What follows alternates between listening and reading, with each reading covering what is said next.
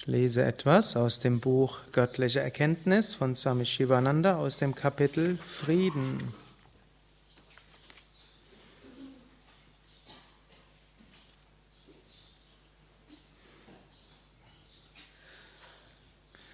Die Rolle der Religion. Ein Christ denkt, es wird Frieden herrschen, wenn alle Menschen Christen werden.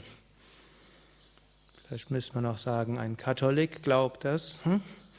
Es wird Frieden herrschen, wenn alle Menschen Katholiken werden.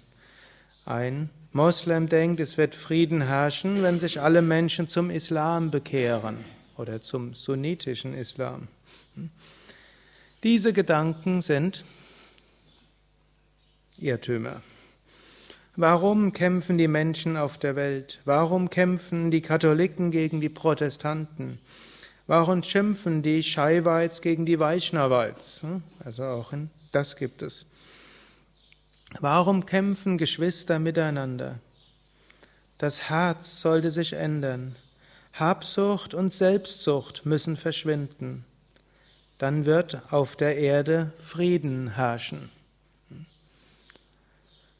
Wenn man denkt, meine Religion ist besser als deine Religion, hm, dann ist es letztlich auch wieder eine Form von Identifikation. Und wenn man denkt, alle müssen zu meiner Religion übertreten, ist das nichts anderes als ein verbrämter Habsucht. Denn man will sagen, wo der Club, zu dem ich gehöre, ist besser als alle anderen. Und deshalb sollte mein Club stärker sein als alle anderen. Und so verbrämt sich letztlich Gier, Egoismus, Ärger, Aggressivität mit einem religiösen Mantel und dann hat man die Teile in uns, die vielleicht irgendwann mal im Tierreich sinnvoll waren, um sich zu beschützen gegen äußere Ansprüche, hat man dann religiös verbrämt und dann wird es wird viel Böses angerichtet im Namen des Guten. Menschen sprechen von Religion, Sie praktizieren sie oft nicht und sie leben sie oft nicht.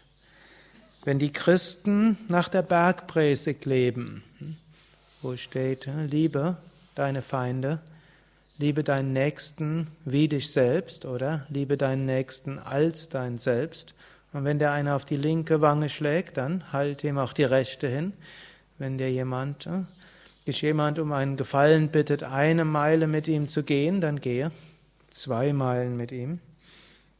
Wenn die Buddhisten dem edlen achtfachen Pfad folgten, wenn die Moslems den Lehren des Propheten wirklich folgten und die Hindus ihr Leben nach der ihnen nach ihren Schriften und nach dem Leben der Heiligen und Weisen ausrichteten, würde überall Frieden herrschen.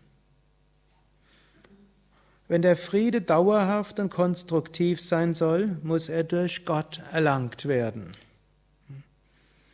Also auf der einen Seite kann Religion eine Quelle sein von vielen Problemen, auf der anderen Seite kann aber auch Religion eine Quelle sein von Frieden, Friedfertigkeit und Selbstlosigkeit. Ohne Verankerung in Gott kann es keinen dauerhaften Frieden geben. Und Gott ist Friede. So können wir auch sagen, diese Art der Verehrung von Gott, die eine friedvolle ist, das ist die, die dem Wesen Gottes am nächsten kommt. Patanjali definiert ja auch im ersten Kapitel von Yoga Sutra, wie eine Gottesverehrung sein kann, die uns zur Befreiung führt. Denn die Beobachtung zeigt, manche Formen von Gottesverehrung führen zu Krieg und Hass und Spannungen.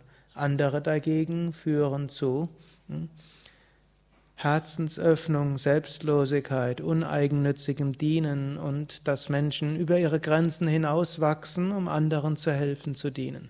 Hm. Und Patanjali gibt dort ein paar Definitionen, wie eine solche Gottesverehrung sein sollte. Und darüber spreche ich ein nächstes Mal. Harry Unterzeit.